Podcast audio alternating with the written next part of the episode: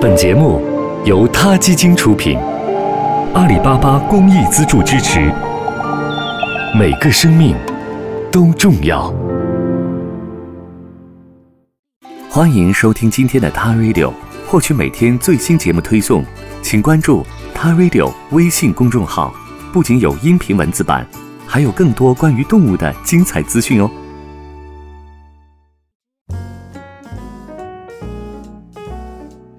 嗨，大家好，我是萌爪医生小亮。你也许听说过来自星星的孩子，他们是一群患有自闭症的儿童。但作为宠物的主人，你也许会好奇，宠物也会有自闭症吗？虽然这方面的研究还比较少，但种种迹象表明是有可能的。这种情形比较罕见，即使出现了，主人大多数也不会往这方面考虑。尤其对于猫咪来说，即使它真的患有自闭症的遗传学事实，或许主人也只会把它当成一只格外高冷的猫咪吧。那猫狗的自闭症可能有哪些表现呢？和自闭症的小朋友一样，猫狗在幼年时期呢就会表现出明显的交流障碍，不能与母亲以及同窝的小伙伴们正常的沟通玩耍，对食物和玩具也缺乏兴趣。他们会倾向于固有的生活习惯和行为方式，不愿意做没做过的事情，不愿意尝试新的游戏。科学家们已经发现，狗狗的自闭症和强迫症具有一定的联系。很多被怀疑患有自闭症的狗狗也都表现出或多或少的重复行为，诸如追尾巴、舔咬自己等等。表达障碍也是常见表现。患有自闭症的宠物生来就情感淡漠，很少表现出喜悦、恐惧、悲伤等情绪。其实，除了语言障碍这一点小动物们无法表现出来以外，其他症状和人类的小孩的自闭症都是非常相似的。相信很多朋友也都听说过，自闭症患者在某些领域会表现出天度的才能，尤其是与艺术相关的领域。被称为“人肉照相机”的斯蒂文·威尔夏，自幼就被诊断出患有自闭症，他却拥有在二十分钟内记下一个城市的全貌，并将其绘于纸上的惊人能力。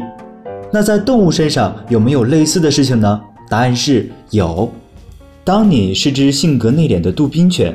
虽不能判断它是否患有自闭症，不过它适应新环境和新主人的过程确实非常缓慢，学习和接受新事物也比较艰难。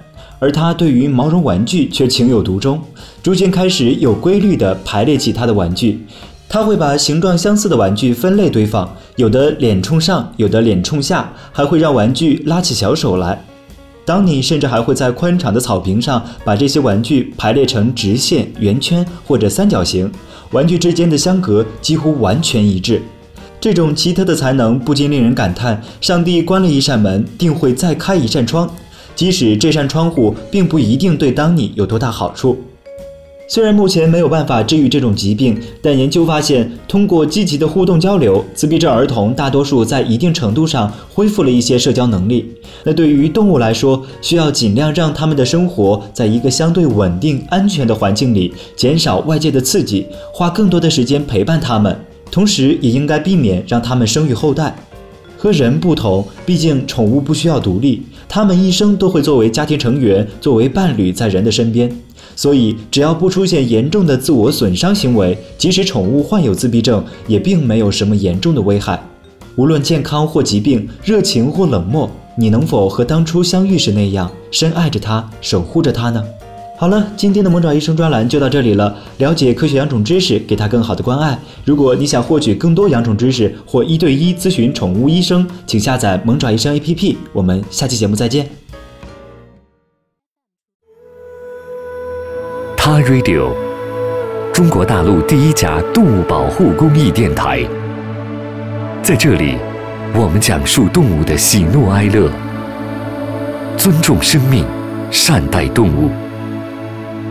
他的世界，因你而不同。